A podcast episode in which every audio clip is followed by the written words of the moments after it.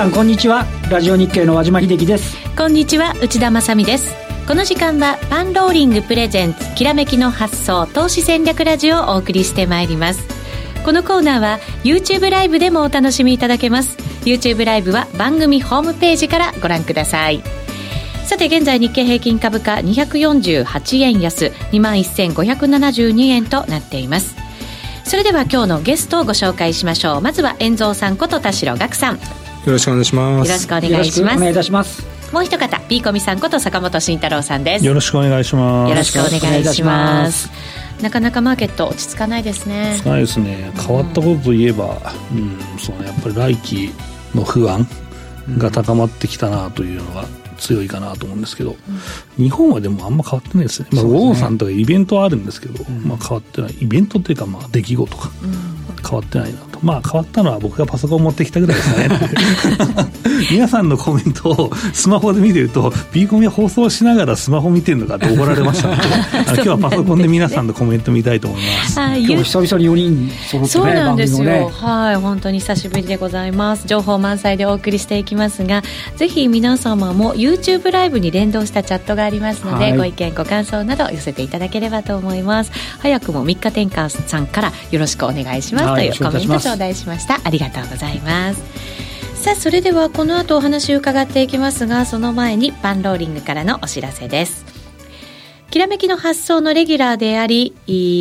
ァンドマネージャーである石原淳さんがメルマガを始めました。メルマガの特徴は、ファンダメンタルズやテクニカルの解説以外にも、読者だけに他には公開していないドル円や日経平均の逆張り、順張り売買シグナルを発信。また、限定サイトでは、日々の情勢をフォローアップしていきます。今なら12月末までご利用いただけるキャンペーン中で、わずか1000円となっていますので、今すぐお申申し込みください。また、12月8日には、大岩川源太さんの年末相場の攻め方と2019年投資カレンダーの作り方のセミナーが開催されます。来年は、玄太さんの投資カレンダーが発売されないということになりますので、おすすめのセミナーです。このセミナーを受けていただくと、自分で投資カレンダーが作れる、ようになるということでございますので、ぜひご参加いただきたいと思います。また、同じ日の12月8日午前中には、浜本隆康さんのセミナーも開催されます。浜本さんは、市況株だけに焦点を当て、トピックスを利用した個人投資家でもできるテクニカル分析をお伝えしています。先週の日経平均の下げも予想通りだったということで、セミナーで公開した銘柄も好成績を収めていらっしゃるということです。いずれも番組ホームページからお申し込みできますので、お早めにどうぞ。それでは進めていきましょう。このコーナーは投資専門出版社として投資戦略フェアを主催するパンローリングの提供でお送りします。それではまずは和島さんに株式市場についてお話を伺います。現在日経平均株価は240、258円安に変わっています。そうですね。あの、えっと、まずアメリカの株式市場でいうと、ダウで395ドル安で、えっと、ナスダックは219ポイント下げて7028だったんですけど、あの、これナスダックでいうと、引け値比較だと10月29日の安値切っちゃってるんですよね。で、まあ、その内訳としては、その、まあ、ここのところずっと言われてるね、その、どうも iPhone が売れてないんじゃないのっていう、最近だと今度は XR、10R ですね、の生産減らすっていうような報道があって、まあ、高級機種はともかくその次もダメなのみたいな話になっちゃってるっていうようなところ。はい、あとは、えっ、ー、と、画像半導体の NVIDIA ですね。これがまあ今年の10月ぐらいまでもブイブイ言わしたんですけど、うん、なんかあっという間に株価半分になってるんですよね。半分ってでもすごいですね。ねで、そういう外部環境、あの、先週の火曜日が、やっぱりあの、えっ、ー、と、この iPhone 第一次ショックみたいな感じで、ニューヨークダウが月曜日ダーンと下げて、それを受けて火曜日来てたんですけど、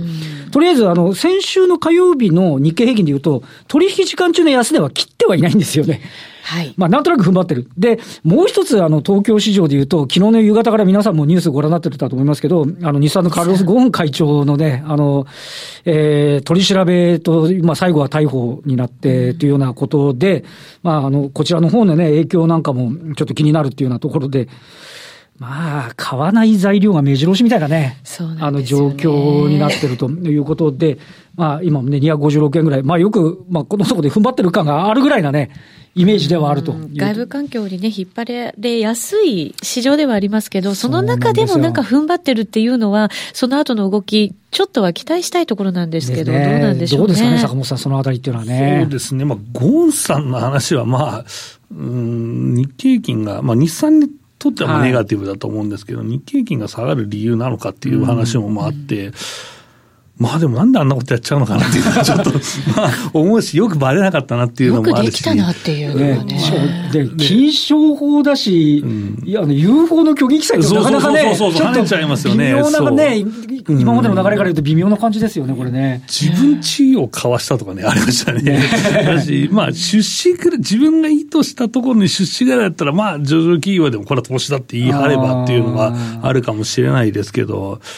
ななんであんなこと、やっぱあれなの、世界の、その、まあ、長期に君臨してる、そのはい、えーまあ、自動車会社の社長から比べると、俺少なくねみたいな話だったんですかねね。日本だったら十分高いと思うんですけど。まあそうですよね。だからまあ他でみたいなのねそうそうそうあったのかもしれませんけど、でもね、ね実刑判決にもみたいな感じになってくると。額が大きいから、可能性ありますよね。ルノーがね、あの、フランス政府が出資してる会社ですからね。そうそうそう昨日ね、フランス市場で株価下がってましたけど。そうなんです。今、あの、チャットのコメントにも、ルノーが14%下落したシーンがありましたね、というふうに入れてくこれどうれました。なるんですかね、ここから。いや、日産の最近の業績見ると、試験を取り返す時期だみたいなコラムがたまに上がるじゃないですか。はいはいだから、それで、あれなんですかね、買い戻して、まあ、あの、独立するんですかね。なんとなく、あの、報道見てるとね、んなんとなく日産サイドから提供してるみたいな感じがねありますからね。だから、ここはクーデターじゃないですけど、まあ、ええまあ、多いですけど、まあ、ルノーが持ってる株がね。ねえでも、なんか、うまくね、資金を取り戻す方向に行ければそうですねいいなっていう人もいるのかなとかもし思いれなですねないがらね。。まあ、坂本さんそうですだから、ここのね、そこの内訳のね、限定的な話でね、収まってくれるのかどうかっていうのと、あとはやっぱりちょっと心配なのは、日産の株主の方はね、はい三菱自動車の株主の方とかはね、ちょっと心配かもしれませんけどね。そうですね。あと、配当が多分7%近くまで。来えっと、てしまったので。57円で6%でしたね。うん6%ですはい。うん今日の安値で6%ぐらいまでありましたんで。はい。だからそこが減額されないということになるんであれば、まあまあ、配当利回り見れば、そうですねまあ、買ってもいいかなっていうこぐらいのれね、投にはなってる資家目線ね。から見ると、配当で日産を買ってる人って投げんのっていう話ありますよね。ああ、ですね。そう、だからここって、いや、皆さん持ってる人多分このリスナーの方もいらっしゃると思うんですけど、いや、これって投げるのかなと思うんですよだから。私今日もよ寄らないかなって朝思ったんですけあど、ーそれでも寄ってきたじゃないです意外にあっさりあか。のそうなんですよね。まあ、事件、事故の中だと、まあ、まあ、でも、今、実際その、なんだろう、不正をか、まあ、不正ですけど、その、製品に問題があるわけじゃないないから、そうねそう考えると、配当がっていう人がまた寄ってきたっていう可能性も、なきにもそうですね。そういう買いがね、やっぱり入ってるのかなっていう。で今まで、あの UFO の競技記載って言ったら、あのカネボウとかライブドアとか、あのオリンパスとかね、うんやっぱりちょっとその組織としてどうなんだみたいな話だったのは、これは個人の話にのの競技記載なのかっていう部分とね、ちょっと、ちょっと違うような感じもしますけどね。そうですね。まあでもこういうところがやっぱりね、ちょっと先が見えてこないとなかなかやっぱりお金が入りづらいっていうのはあるのかもしれないですね。あとは外部環境。いや、そうなんです。で、ささっきね、あの、坂本さんおっしゃってましたけど、来期がねって言ってるじゃないですか。で、こう、日本の決算発表も一巡して、PR が12.3倍ぐらいで、EPS も上がってきて、うんではいも、来期はどうなのって言われちゃうと、やっぱりそこが晴れてこないと、なんか、なかなか上行か買えないような感じはね。でも今期、まだ情報修正残してますからね、僕もようやく昨日ちょっと深夜まで集計したんですけど、うん、まだ残してますよね。今回って、まあ、下方修正もちょっと目立ったような気もしましたけど、はいはいうん。据え置きにしてる企業がすごい例年よりも多い感じがしだからて。3、4でドーンって乗るでしょ。そうなんですよね。だって進捗がいい企業がかなり多いですもん。はい、うん。だから、まだちょっとやっぱりね、先行きが不透明だから、情報修正できないけど、でも、含みっていう企業はあるのかな、なんてだからもう思いますセクター見てもたくさんありますよね。いや、自動車ってみんなダメだろうとか言ってますけど、いや、多分自動車すっごい上司ですんじゃないかなと思ってます。こっからでも。あトトヨタの決算出てましたけど、うんどう考えても、あの慎重ですよね。そう。で、もう一発あるんじゃないですか。すねだから、為替分だけちょっといじるかな程度だったんで、うん実売の部分が実は結構伸びていて、あのね、米国の販売台数が、結構思ったよりいいんですよね。うんあの、今年はもう相当落ち込むかと思ったんですけど、全然そんなことなくて。ちょっと中国は厳しいみたいですけどね。まあそうですね。まあもともと日本ってシェア小さいので、まあ日産はちょっと高いですけど、うん。だからね、まあそのあたりをちょっと見つつっていうことになると、うん、まだちょっと時間かかるのかなっていう感じもね、しなくはないですね。そ米中首脳会談で全部スッキリするのかっていうとね、なかなかですし、あとは本来ね、あのー、アメリカの中間選挙終わったらみんなスッキリするはずだったんじゃないのかみたいな、話が違うよってね、感じ、いろいろ先送り先送りになっちゃってる感じがしますね。本当まあでも株価が下落してくるとまた良くないニュースも結構出てきてっていうところって、これ毎回そうなんですけどね。ねもう先週、これもうちょっと深掘りしたいんですけど、先週は、先週じゃ先月ぐらいからか、まあ年内は結構強いんじゃないって言ってたんですけど、はい、で、来年はもう早ければ、もうあの、春ぐらいから、あもうあの、かなり相場悪いよって話をしてたんですけど、まあ、それが早く織り込まれてるかもねって話を、まあ、ちょっと先月ぐらいからし始めたんで。このところ結構すべてが前倒し前倒しでね、う。ん、ここ数年来てたような感じはありましたよね。うん、だからいい加減それもあるのかなと思いながらですね、まあ見ざるを得ない。だからまあ、先月から言ってるのは、もう来年相場が終わったと思うんであれば、もうこの辺でポジ落としといた方がいいよという話をまあしてたし、まあ、最後まで勝負したい人はどうせ今まで儲かってんだから、まあ、最後の数か月やればいいじゃんって話はしてたんですけど。ね、あとはだからその景気の落ち込みがどれぐらいの時間になるのか、また幅になるのかっていうところですよね。ね。ね外部環境でいうと、ナスダックがとりあえず貯金安で切っちゃってるんで、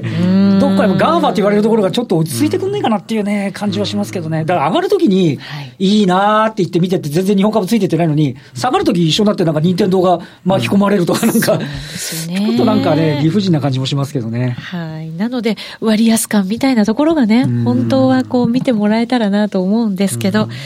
まだちょっと先のようですね。なんとなくね。はい。さあ、それでは、ここからは、遠藤さんにもお話を伺っていきたいと思います。すね、やっぱり為替の部分でね、企業業績に与えるのも大きいので、遠藤さん、ドル円ですけど、はい、えっ、と、今112円台、ミドル54銭、55銭あたりということになってますけど、どうですか？ガクンガクンちょっと下に来ましたね。そうですね。うん、ちょっとまあ、目先113円の前半をちょっと割り込んじゃったんで、少し、ドル安感はありますけど、まあ、そうは言ってもその企業業績の話を言うのであれば112円っていうのはまだ、はい、その含み益としてはいいですよね、はい、110円前提ぐらいですからね。110円高いところで110円じゃないですか、そう、ねはい、そうするとまだ全然バッファーあるというとこですよね。ただこの先落ちていくとまたね心配になっちゃうんですけど。うん。あのちょっとドル安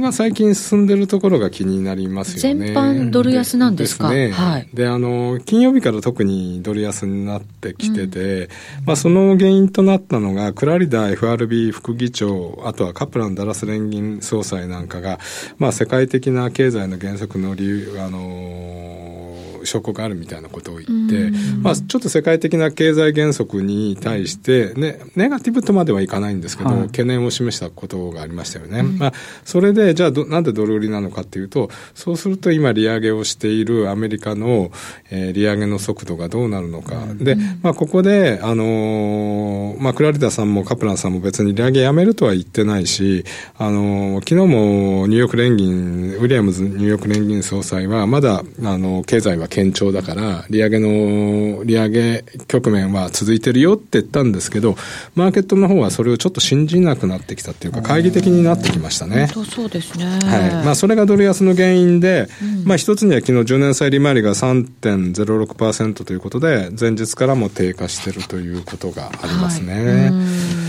あと、フェドウォッチっていうのが、皆さんもウェブサイトでフェドウォッチって打つと見れるんですが、はい、まあこれは利上げをどのぐらいマーケットが織り込んでますか？みたいな、うん、そのパラメーターみたいになってるんですけど、はい、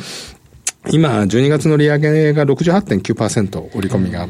えでも68って12月ってでももう確実だっていうふうにね、ね言われてましたけど、この減っちゃったんですかそうですね。まあ大体これ7割超えるとほぼ確定みたいな感じなんですが、まあ、近いですけどね。1週間前が75.5.8%。急落してるんですね。1か月前が78.4%。ですから1か月前はもう決まりだったんですね。ね、そう言ってましたもんね、はい、多くの人がね。だここなんですよね。で、3月とか、とかも見てみても、ちょっとまだマーケットが迷い出してるっていうところがあるんで、やっぱりここがちょっとドル売りの原因になってるんじゃないかなと思うんですけどね。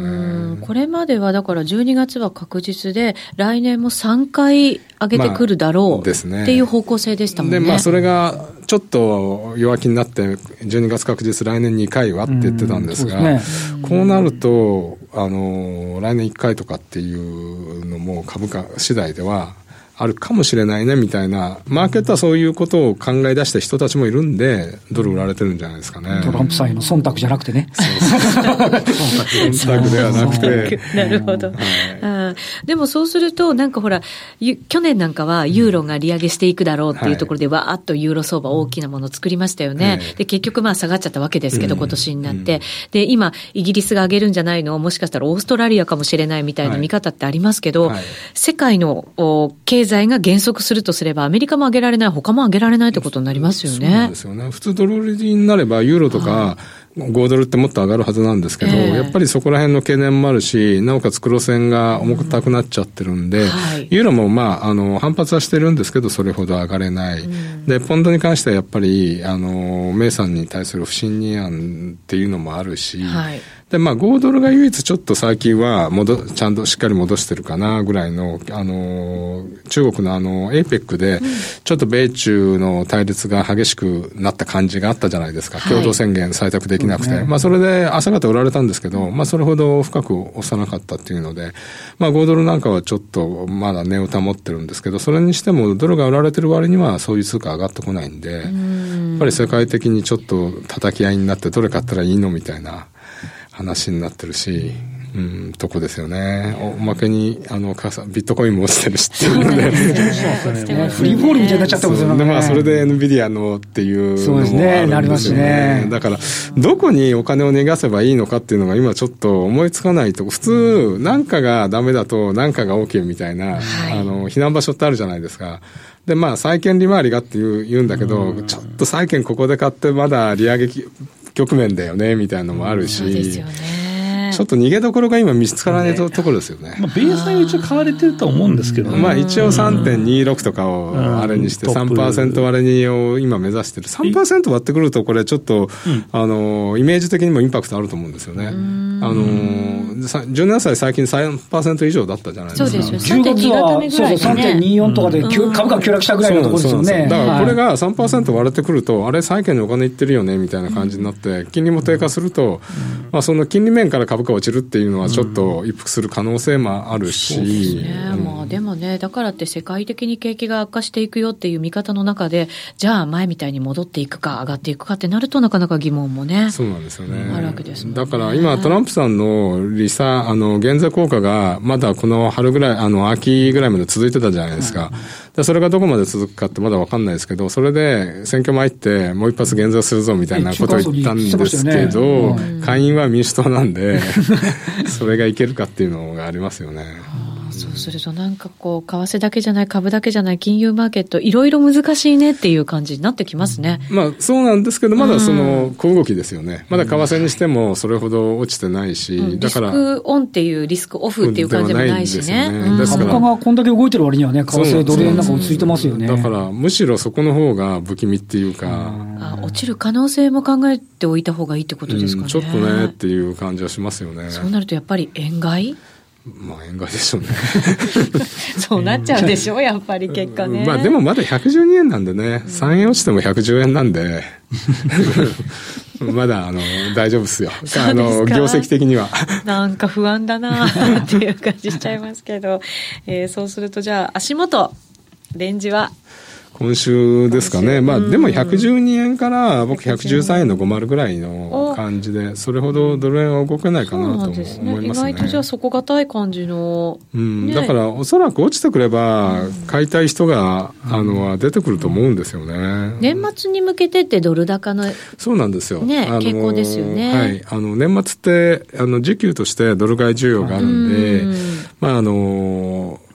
世界的には12月が企業決算じゃないですか。はい、で、まあそこに対するドル需要っていうのがありますし、あとトランプ減税でリパトリー減税やってるんで、それに対するお金の戻しっていうのもありますし、まあ、あと年末ってやっぱりいろいろな資金繰りっていうことで、まあ、ドル買いっていうのもあるんで、そういうのが支える可能性はありますよね。そうですね。だからまあ、なんとか年内はドル円保ってみたいなイメージが、はいまあ、できるわけですよね、うん、逆に本当に株価が怖いのは、ドル円が110円とか割って、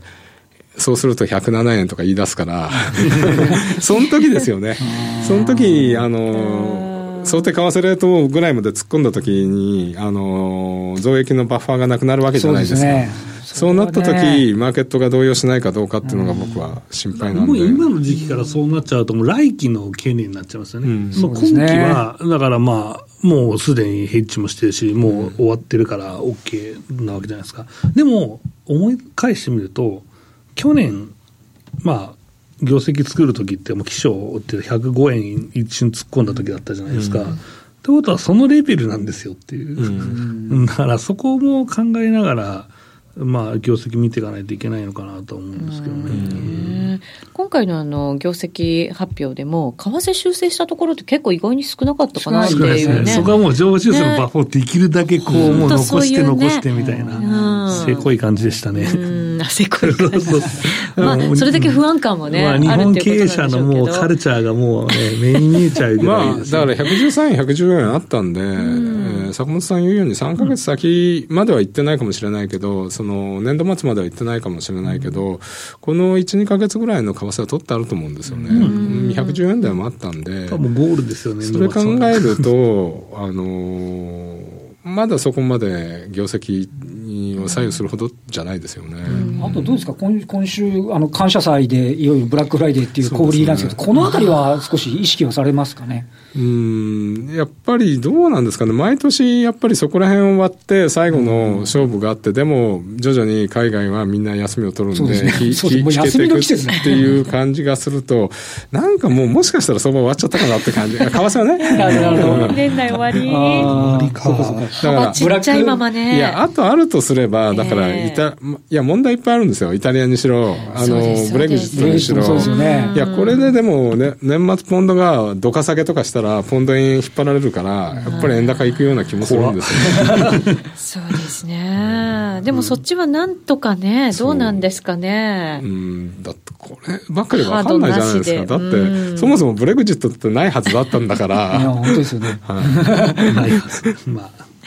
そうですね、まあ、為替は年末に向けては、もう大きく動く時ももちろんね、ある時期ですからね、薄商いの中ね、はい、なってくると、結構動きますよね。はい、それも注意しつつ、まあ、ドル円に関しては、ただそんなに大きく動かないんだろうという。うん、まあ、最後に12月の利上げですよね、そこまであるんで、だから2週目ぐらいまでは、あのちょっと引っ張られるかもしれないですよね。これででもアメリカがちゃんと利上げしてきたら、ちょっと安心感にもつながるんですかね。ドル買いという意味では安心感なんですけど、その意味じゃでも株価ってどうなんですかね。超絶打ち止め感が出ちゃっても困らない部分もあるかもしれませんけどね。困りますよね。でもこのなんかガンガン落ちてる時に、あの、利上げさらにあと2回とか言われちゃうと、だからちょっとやっぱり12月の記者会見結構重要だと思うんですよ。でもいつも言ってるけど、物価考えると利上げしなきゃいけないですよね。まあ今のままだとね。賃金もね、じわり上がってきましたしね、やっぱりね。この前の失業率は非常に良かったですからね。うん、あのー、みんなスルーしましたけどね。だからそれ考えると確かに利上げのペースがあれなんですけど、うん、ある意味でもバッファ作ったじゃないですか、フェットは。あの、もしこれでリセッション来ても2%は下げられるんで、そ、ね,、の意味ではちょっと一旦安心感はありますよね。さあ、さて、株式市場、そんな為替の動きを受けて、どんなふうに見通していけばいいですかね、ビーコミさん。そうですね、うん、コメントにも、ビーコミは強気だから買えよって書いて買い支えろって書いてありますけど。いや、でも、まあね、来年がもう弱気なんで、うん、もうだから本当に厳しいなという状況ですよね。で、うん戦略はつまんないけど、まあ、今度月例講義のところでもうちょっと話そうかなと思ったんですけど、やっぱり内需に寄せた、つまんない相場ならではの戦略を、ね、取らなきゃいけないなというのがあるので、今まではもうずっとその期待収益が高かったんで、フォア高ばっかり突っ込んなきゃいいやっていう、で、とりあえずおしめ買えばいいんですよっていう戦略を10年ぐらいずっと言い続けたんですけど、まあ、それが転換しますよね。え、10年言い続け、うん、ここで転換ってなると、結構大きな転換じゃないですか、うん、そうっすよ。だって、まあ、B コミは買うしか言ってなかったじゃないかっていうのも、まあ、コメントでもありますけど、いや、もう言ってますからね。だ今年、だから年初から秋、9月ぐらいに上がんじゃねえっていう話で一回高値つけて、ああ、年末までいけるかなと思いながら来年は気をつけろよって言ったら、それが先食いしてるっていう話なので。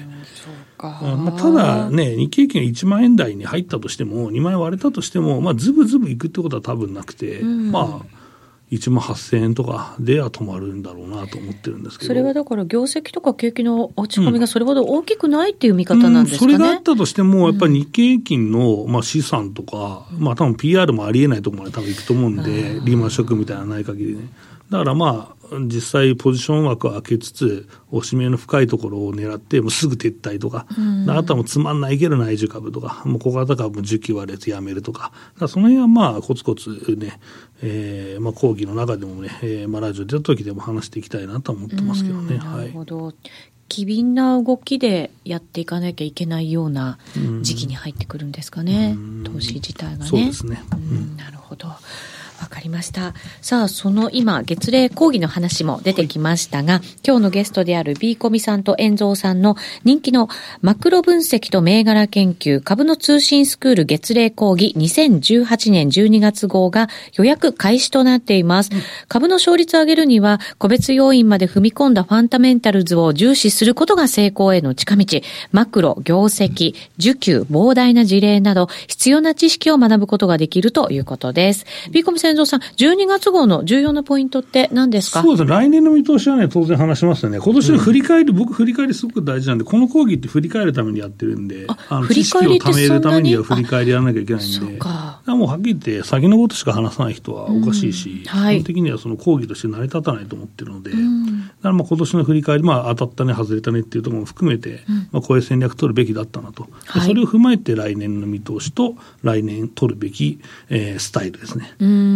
だからセクターとかまで踏み込みたいなと思うし、うん、消費増税関連もやりたいし、はい、あとリクエストが遠蔵さん来てるんですけど、うん、えー、多分企業のヘッジの当て方とかも教えてくれませんか？だから多分遠蔵さんが多分あの銀行で受けてて、こういう感じでヘッジかけてるよみたいな話をフィードバックしてもらえばなと思うんですけど。うん、まあ、大筋ね、僕ら多分当たってるっていうか、まあ、どうやってるわけじゃないんですけど、大筋はなんかこう、ちゃんとお伝えできてると思うんで、はい、今回もし僕が変わるとしたら、その12月の FRB の姿勢が変わるかどうかっていうところが、一番のおそらく来年の初めにかけて、重要なところになると思うんで、はい、まあ、そこら辺のお話をしつつ、うん、あの今年の振り返りですかね、うん、そうですね、うん、私たちってやっぱり先だけをね気にしがちですけど、振り返ることも力になっていくということですから、ね、とす。るとそれちゃんと学んでおかないと次にいけないってことになりますよね、ねだからここからも厳しい相場が3年とか5年続いたら、その後めちゃくちゃ上がるはずなんでその準備しときゃいいじゃんっていう。そうか、そのためにはだから今年を振り返ることがすごく重要で、